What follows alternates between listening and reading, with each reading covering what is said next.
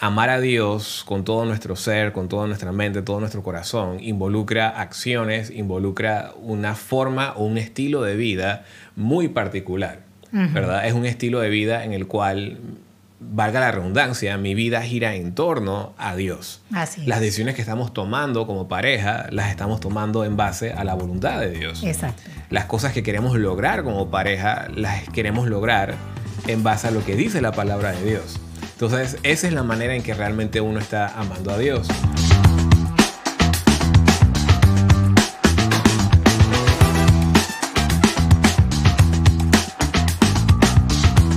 De cordón de tres. Una vez más les saludan Johan y Suki, como siempre, contentos de poder compartir con cada uno de ustedes, ya sea a través de Spotify, Apple Podcast, YouTube, lo que nos están viendo en este momento. Estamos felices de estar con ustedes una vez más, ¿verdad, mi amor? Así es, y deseándole que cada uno de ustedes estén muy bien, bendecidos en sus noviazgos, familias, relaciones, en sus hogares en general. Así es. Y hoy queremos conversar de un tema, le hemos puesto un título un poco diferente, un poco inusual, pero le estamos titulando este episodio 10 mandamientos para un matrimonio saludable. 10 mandamientos para un matrimonio saludable. Es decir, estas son como 10 cosas indispensables, necesarias, muy importantes para poder desarrollar un matrimonio pleno. Y lo más importante es que son 10 cosas que manda Dios, ¿ok? Que, que recomienda sí, Dios, exacto. que tienen principios bíblicos para que podamos vivir matrimonios felices y saludables. Así es, así es. Son 10 cosas que nosotros, me atrevo a decir que las hemos experimentado. Así, claro que sí. Ah, ok, está bien. hemos vivido bajo estos Estamos mandamientos. bien, estamos bien, estamos bien. Estamos cumpliendo estos mandamientos. Hora de hacer mantenimiento, todavía no.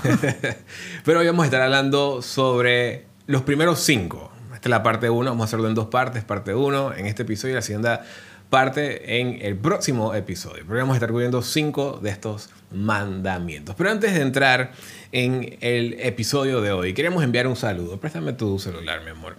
Vamos a enviar un saludo muy especial a una persona que nos escribió a través de YouTube. Usualmente saludamos a las personas que nos escriben, Acá que está. nos escuchan por Spotify, que nos escuchan por Apple, que nos escuchan en la radio. Pero hemos sido muy injustos y no hemos saludado a las personas de YouTube. Así que aquí hay un saludo de Henry Silva que nos escribió hace unas semanas atrás diciendo, chicos, saludos desde Colombia. Mi amada novia me compartió su podcast en Spotify y desde entonces ambos lo seguimos con mucho detalle. Su programa es sumamente edificante, en verdad, gracias por hacerlo. Anhelamos ser una pareja conforme al corazón de Dios y sus enseñanzas son un gran material para construir un hogar, una vida, un peregrinaje juntos. Muchos saludos. Así que Henry, saludos a ti, a tu novia. Nos encanta saber que ustedes es. están en ese proceso de aprender y de construir. Me gusta como lo puso él, hacer un peregrinaje juntos. Sí, sí, sí. Eso, eso realmente habla de ese proceso, de ese camino que están emprendiendo y nos encanta. Les mandamos un abrazo muy fuerte. Así es, saludos hasta Colombia. Pero ahora sí, querida esposa, vamos a conversar de estos 10 mandamientos. ¿Cuál es el primero? Vamos a entrar de lleno. Bueno, el primero, ama a Dios por sobre todas las cosas. Básico, yo creo Básico. que, que básico poner a Dios en ese primer lugar en nuestras relaciones, en nuestros matrimonios, es sumamente indispensable. Sí. No tener a Dios como quien dice, como un invitado o como un extraño o como alguien que vamos a recurrir en momentos de problemas, en momentos de dificultades, sino hacerlo parte de nuestra vida, que Sí. realmente construyamos un cordón de tres Exacto. junto con Dios. Así es. Y yo creo que eso es una de las cosas que ha hecho una diferencia, me atrevo a decir, en nuestro matrimonio. Muy puntual porque antes, cuando éramos novios, éramos un pequeño caos, para ponerlo de esa forma. Lo aceptamos. éramos un pequeño caos, éramos un- un- unos pequeños terremotos. Pero una de las cosas que nos hizo realmente cambiar fue que empezamos a tomar decisiones más centradas en Dios Así es. empezamos a procurar poner a Dios más en el centro de nuestras vidas, más en el centro de nuestra relación. Entonces, cuando nosotros decimos casarnos, realmente ya veníamos con ese pensamiento y esa decisión de que íbamos a hacer a Dios realmente prioridad y que lo íbamos a amar a Él. Y amar a Dios, porque uno puede decir, bueno, pero ¿cómo significa, qué significa amar a Dios? Porque al final yo siento que yo lo amo, ¿verdad? Y creo que es muy importante también dejar eso en claro. Hay un texto en la Biblia, en Mateo 22, Mateo 22, del versículo 36 al 38, que donde sacamos este primer mandamiento, dice un fariseo, le pregunta a Jesús, Maestro, ¿cuál es el gran mandamiento en la ley? Jesús le dijo, amarás al Señor tu Dios con todo tu corazón, con toda tu alma y con toda tu mente. Entonces, esas tres cosas, con todo tu corazón, con toda tu alma y con toda tu mente, lo podemos resumir como una especie de una entrega completa a Dios, como individuos y como pareja.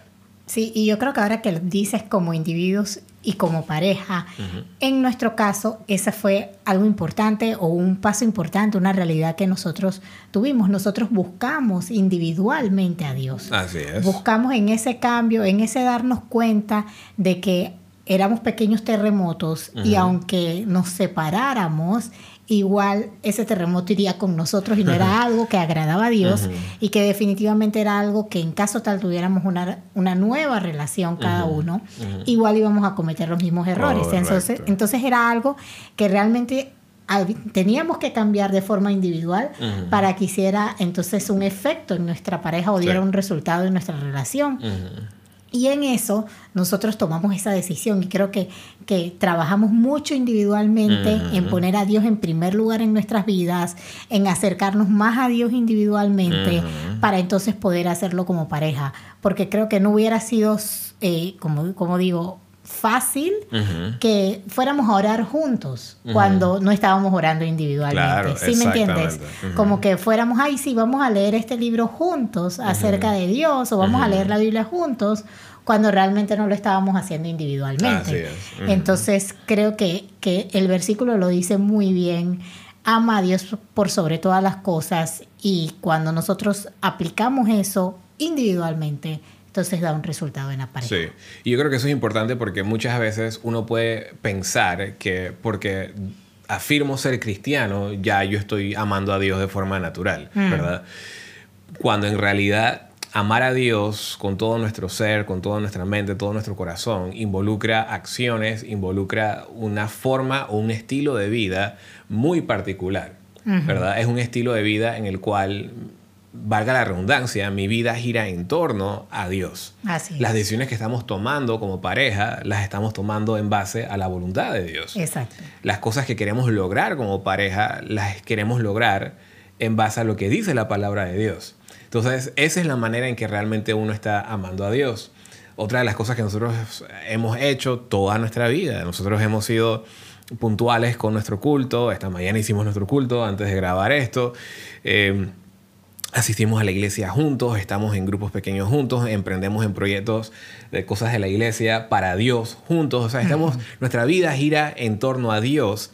Y eso sorprendentemente nos mantiene unidos. Así es, eso sorprendentemente tiene un efecto grandioso en nuestro matrimonio. Es la experiencia que nosotros hemos vivido y es lo que nosotros podemos compartir con ustedes. Así es. El segundo mandamiento es honra y respeta a tu cónyuge. Mm, mm. Y yo principalmente tengo, tengo una experiencia o, o, lo que yo he vivido junto a ti en honrarte y respetarte como mi esposo, realmente ha sido muy agradable. Cuando uno habla, por ejemplo, entre mujeres, si las chicas se reúnen, honra y respeta a tu esposo, eso es como que vale de agua fría, eso porque lo dice la Biblia, hay como que alguien se equivocó, eso nada que ver. En la sociedad que vivimos hoy es algo muy, muy raro o controversial que realmente tú, desees y disfrutes honrar y respetar a tu mm, pareja. Sin embargo, yo realmente me he deleitado en honrar y respetarte a ti porque eso ha resultado en honra y respeto hacia mí también. Eso ha resultado en que nuestra relación sea una relación en donde ambos queremos cumplir con nuestros votos matrimoniales, ambos queremos guardar nuestra relación, hemos trabajado en eso todos los días de nuestra relación juntos, nos hemos deleitado en querer complacernos el uno al otro.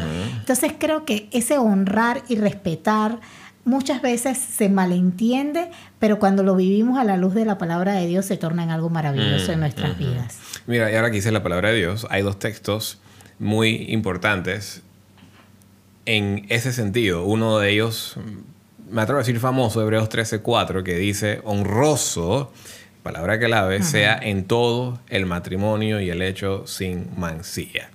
Y otro texto que a mí me gusta mucho, me gusta muchísimo, eh, se encuentra en Primera de Pedro, el capítulo 3, el versículo 7, hablando al específico a los esposos, dice, vosotros maridos igualmente vivid con ellas sabiamente y agrega, dando honor a la mujer como a vaso más frágil y como a coheredera de la gracia de la vida, para que vuestras oraciones no tengan estorbo.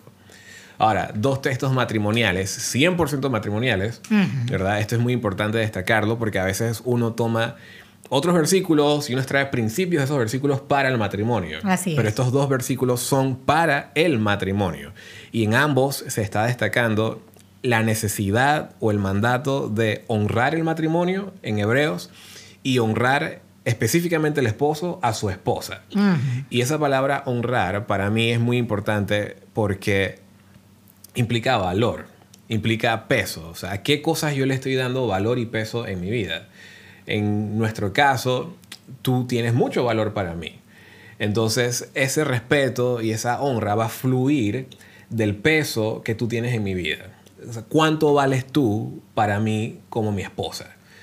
Es como si tomamos las monedas de cada país, ¿verdad? Todos los días suben y bajan de valor, suben y bajan de valor por diferentes, diferentes factores.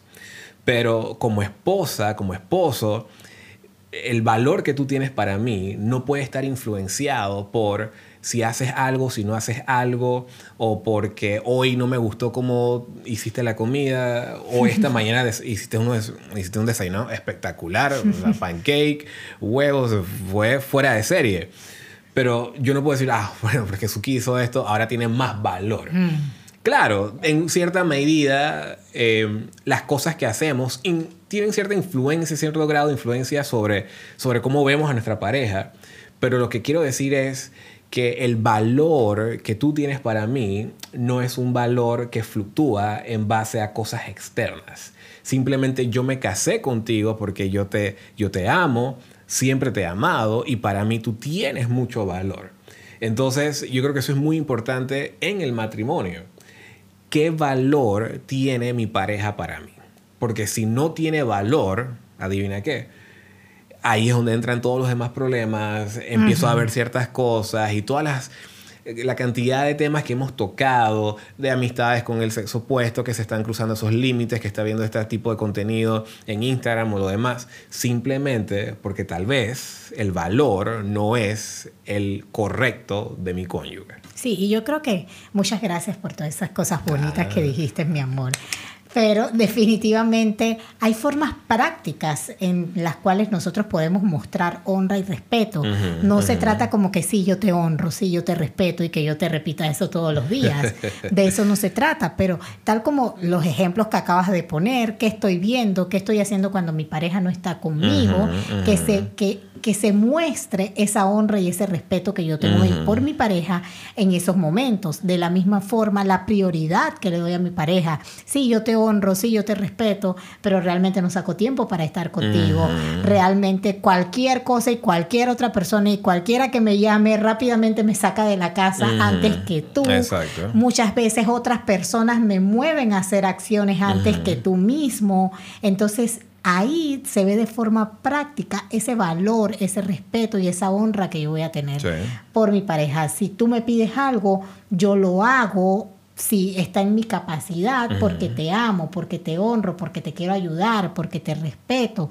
Si tengo una cita contigo, hicimos un compromiso, yo no lo voy a mover porque me salga otro compromiso, porque tú tienes valor y prioridad para mí si tú tienes alguna necesidad y yo me noto que tienes esa necesidad, no necesito que tú me lo digas, sino que la honra y el respeto que tengo por ti, ese amor que tengo por ti, me mueve a querer ayudarte. Sí. Entonces son formas prácticas en donde nosotros hemos podido practicar la honra y el respeto, Sí. valga la redundancia. Y yo- redundancia. Y yo creo también que parte del valor, el peso que tú tienes para mí como mi esposa, o alguien que nos está viendo, escuchando, su esposo o su esposa, influye también en cómo yo te veo a ti, ¿verdad? Porque o que, lo que ocurre muchas veces, considero que ocurre muchas veces, es que yo te estoy viendo desde una perspectiva o desde un lente en base a lo que yo necesito o yo quiero. Ok. Entonces, cuando eso no se está llenando o cuando eso no se está eh, manifestando en cierta medida, ya tú empiezas a perder valor para mí, tú empiezas a perder peso para mí. Cuando yo necesito verte a través de un lente de misericordia, un lente de gracia, verte como Dios te ve, ¿verdad? Dios siempre te ha visto como una persona de valor, la Biblia dice en primera de Juan que somos sus hijos, Dios nos ve como con valor no por lo que Él quiere o lo que Él es, o no tanto por lo que Él es, sino por lo que Él quiere o porque Él es un Dios egoísta o algo por el estilo. Es simplemente porque Él es amor. Y como Él es amor, Él nos ve a través de una perspectiva, de un prisma en el cual tú eres valioso para mí a pesar de todos tus errores, a pesar de todas tus fallas, a pesar de todas tus, todos tus defectos, tú sigues teniendo valor para mí porque yo te veo a través del, del, ojo, de la perspectiva de lo que tú vas a hacer o de lo que tú puedes ser a través de mí, en el caso de Dios. Entonces, si, yo te veo bajo esa misma óptica de tú eres una hija de Dios, a pesar de tus errores, tenemos errores porque estamos en un proceso... Tenemos defectos. Tenemos defectos, estamos en un proceso de crecimiento, estamos en esto juntos, somos pecadores. Cuando yo te veo así, tú mantienes valor porque entiendo que ambos estamos en un proceso de crecimiento, de cambio, ambos somos hijos de Dios. Definitivamente. El tercer mandamiento es practica la comunicación asertiva. Yes. Yo creo que nosotros hemos... hemos Hay como cinco episodios de eso. de comunicación. La comunicación no fue nuestro fuerte al inicio de nuestro noviazgo. Si hay algo que nosotros tuvimos que trabajar, tuvimos que leer, tuvimos que aprender de verdad, así como de cero amigos, fue comunicación. Y hemos visto los frutos en nuestro matrimonio, de todo ese estudio exhaustivo y todo ese esfuerzo y todas esas oraciones que hicimos en base a nuestra comunicación. Y todavía hoy día Todavía en nuestras oraciones hoy nosotros oramos por nuestra comunicación, nosotros oramos por nuestro entendimiento, muchos malos entendidos, muchas malas interpretaciones, que, quisiste decir esto, que no quisiste decir esto y se formaba toda una pelea enorme.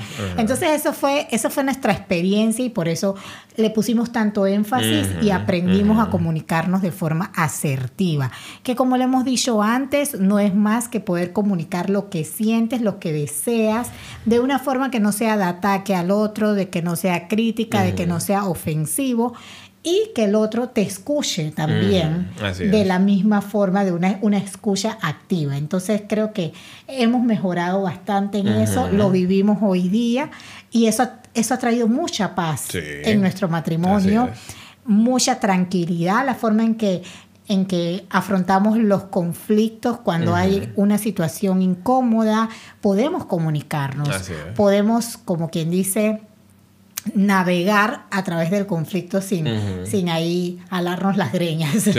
Así que definitivamente que creo que es un mandamiento que es clave y que hace mucho bien al matrimonio. Y ahora que lo pienso, esto de la comunicación asertiva, nosotros vinimos a aprenderlo a través del podcast. Ah, ok, el concepto, sí. El concepto. El concepto. Exacto. la palabra asertiva. Asertiva, exacto. Pero cuando lo aprendimos vimos que era lo que estábamos practicando porque lo habíamos aprendido con otro concepto. Exacto. Nos pusimos un poco más técnicos en los últimos 3, 4 años, básicamente. Cuarto mandamiento es vive de forma honesta. Yo creo que esto es muy importante porque estamos viviendo una cultura en la cual la deshonestidad es aplaudida. Las mentiritas blancas son aceptadas. La música. Son parte de. Sí, sí, sí. O sea, la música, las películas. En Panamá no sé si es un término que está en otros países de Latinoamérica, pero en Panamá se habla mucho de andar fantasmeado. Mm. que es simplemente andar a escondidas eh, o andar de bandido o bandida. Yo creo que ese es un poco más universal. O sea, estas son cosas que se escuchan muchísimo en la música en nuestra generación, que se ve muchísimo en las películas, en las series, que es algo muy normal, incluso me atrevo a decir tristemente dentro de la iglesia. Que las personas quieren vivir, los jóvenes adultos quieren vivir de esta forma completamente deshonesta en sus relaciones. Entonces, yo creo que ese es un llamado muy importante para nosotros hoy. Nosotros estamos llamados a ser diferentes en nuestras relaciones, en nuestros matrimonios. Y para poder tener matrimonios diferentes a la sociedad y a la cultura, parte por un matrimonio honesto. Y esa honestidad, eso es parte de lo que hemos hablado también en el pasado, cuando hablamos de la transparencia, la vulnerabilidad dentro del el matrimonio. Es simplemente poder mirar a mi pareja, que yo te pueda mirar a ti a los ojos con sinceridad y que no haya ningún tipo de pecado, ningún tipo de engaño, ningún tipo de secreto en mi vida, que cuando yo te estoy mirando, tú, estás, tú sabes que yo te estoy mirando con ojos de sinceridad y de honestidad. Sí, yo creo que eso es sumamente importante. Esa es, es, como una señal clave.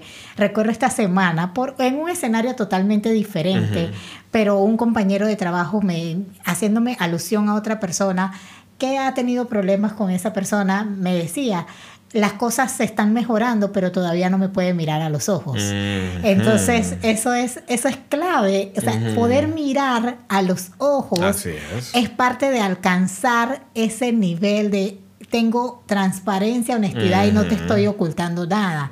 Pero si todavía no te puedo mirar a los ojos, estamos trabajando, estamos en el proceso, pero no hemos llegado ahí. Y yo creo que en un matrimonio eso es vital. Sí, sí. Porque eso construye una base. Así es. La base, la base de confianza mutua está construida sobre la honestidad. Entonces, yo creo que, claro, hay muchísimas aristas, muchísimos aspectos o áreas en las cuales se debe manifestar la honestidad, pero yo creo que el principio central, clave, que se traspola a todas las áreas de la relación es simplemente el deseo intencional de vivir de una forma sincera, de ser quien digo que soy, de comunicarme contigo de una manera en la que te estoy diciendo la verdad, no te estoy escondiendo cosas. Eh, nosotros desde el inicio siempre hemos sido muy transparentes con nosotros, con el celular, con nuestras redes sociales. O sea, hemos sido muy abiertos en ese aspecto para generar esa transparencia, pero también para que haya honestidad. en cosas tan, tan sencillas, porque al final uno a veces ni siquiera sabe quién le quiere hacer hasta daño a tu matrimonio. Y en la medida que nosotros seamos muy honestos, alguien viene con cizaña, alguien viene con algún tipo de comentario bochinchoso, algo por el estilo, tú sabes que eso no es verdad. Tú sabes que eso no es verdad porque tu esposo o tu esposa no es así. Y tú puedes ir a corroborar con él o con ella y te va a mirar y te va a decir, mira, eso no es así, aquí está la evidencia, tú sabes cómo es esto, yo confío en ti. Exacto. Y yo creo que en esto también de mirarse a los ojos, nosotros lo hacíamos, lo hicimos por un periodo de tiempo. Hay un ejercicio muy sencillo que es que cada día puedas tomar un tiempo, 30 segundos, algunos lo hacen por un minuto, y mirarse a los ojos por esos 30 segundos, por ese Bien minuto. intenso, sin parpadear. no, no, necesitan no parpadear, pero mirarse a los ojos. Y puede parecer algo básico, pero hay parejas que no se miran a los ojos. Entonces, tú puedes ir por la vida y realmente no se están mirando a los ojos, no están tomando ese momento, las miradas siempre se evaden. Entonces, esta, esta, este simple hábito o práctica que pueden, que, que si, que si recuerdan un poco, bueno, yo no sé cuándo fue la última vez que nos miramos a los ojos en una mm. conversación, que pudimos mantener la mirada, vamos a hacer esto, a ver cómo nos va. Definitivamente que van a ver que va a poder ayudar en su conexión, en su intimidad y hasta en poder subsanar algunas heridas o problemas que, que, no, que no hayan sido sanados hasta el momento. Así es. Y el quinto mandamiento, son diez, pero recuerden que mencionamos que este solamente es la parte uno. El quinto mandamiento es perdona. Y en la medida posible, voy a, voy a usar ese comodín, en la medida posible deja el pasado atrás. Efesios, en Efesios hay un texto eh, clave, Efesios 4, versículo 32, dice, antes bondadosos unos con otros, misericordiosos, y aquí viene, perdonándoos unos a otros, como Dios también os perdonó a vosotros en Cristo. Y esto es muy importante porque si hay algo que necesita el matrimonio día tras día, semana tras semana, es perdón. Esa es la pura y franca verdad uno se ofende por, o uno puede ofender por las cosas más insignificantes. A nosotros nos ha pasado. Hay cosas que yo le he dicho a Suki en broma y te ha ofendido. Em, estoy tratando de acordarme una ahorita, pero no me acuerdo. Pero hay cosas que genuinamente te he dicho en broma y tú me dices, eso no me gustó. Y, te ofendió, ¿verdad? Y simplemente es un tema de, ok, voy a perdonar. Voy a perdonar porque entiendo que no, no lo hiciste de una mala intención, yo sé que no me querías ofender, pero a mí simplemente me ofendió. Entonces, desde las cosas más pequeñas hasta las cosas más, un poco más complejas, en el matrimonio necesitamos perdonar. Al final del día, la persona, ¿quién es la persona que más ve mi pecado? ¿Quién es la persona que va más digamos, vive las consecuencias de mis errores. ¿Eres tú? La que está más cerca de ti, la que convive contigo todos los días. Exactamente. Entonces, si hay alguien que... Y mira, disculpa que te interrumpo, pero eso es algo, eso es algo crucial y clave cuando uno se pone a comparar cómo es tu relación en tu casa con tu pareja y hacia otras personas que están afuera. A veces pareciera que con las otras personas no te tienen que perdonar nada, no, te, no te reclaman nada. Esa persona, ay, es que esta persona afuera, mi pareja siempre me anda reclamando algo y allá afuera nadie me reclama nada, pero es que allá afuera no pasan 24, 20 horas contigo como la pasa tu pareja. Entonces eso es algo muy esencial a tener en cuenta de que siempre la persona que está con nosotros más tiempo, pues va a sufrir más nuestros errores, va, va a ver más nuestro pecado, nos los va a señalar más y nos va y vamos a tener que trabajar más esa relación que las otras relaciones que tenemos que trabajar fuera de casa. En efecto. Entonces, necesitamos perdón, ¿verdad? El texto dice perdonar como Cristo nos perdonó a nosotros, ¿ok? Esa es una base sólida bíblica. Pero al mismo tiempo yo decía que en la medida posible dejar el pasado atrás, porque cuando estamos hablando de una ofensa ya más grande, digamos, me fuiste infiel, por ejemplo. Estamos hablando de algo, descubrí que estás viendo pornografía, descubrí que tienes alguna adicción secreta, acabo de enterarme después de dos años de matrimonio que tienes una super deuda. Este tipo de cosas, ¿verdad? Igual ameritan, necesitan perdón, pero tal vez no son tan fáciles de olvidar. El detalle está en que muchas veces asociamos olvidar con perdonar. Entonces, como no puedo olvidar, no te perdono. Y no es así. Te perdono a pesar de que en este momento no lo voy a poder olvidar enseguida. Pero el perdón me permite iniciar un proceso de sanación. Exacto. Hay una frase que me gusta, la leí en un libro, mm, no recuerdo el libro, el título del libro ahorita mismo, pero decía que perdonar es liberar, liberar a un prisionero y darte cuenta que ese prisionero eres tú. Entonces, cuando no perdono, empiezo a vivir con rencor, empiezo a vivir lleno de rabia, empiezo a vivir lleno de inseguridades en algunos casos, porque no, no estoy conectando el no olvidar con el perdonar. Porque siento que si olvido u otra cosa que puede pasar, siento que si, perdón, siento que si perdono, automáticamente eso quiere decir que ya estamos bien. Y hay muchas parejas o, muchas personas que piensan eso. Es que ya tú me perdonaste, ¿por qué seguimos discutiendo esto? ¿Por qué, ¿Por qué me sigues preguntando por qué lo hice? ¿Verdad? Ya tú me perdonaste, ya esto debe morir aquí.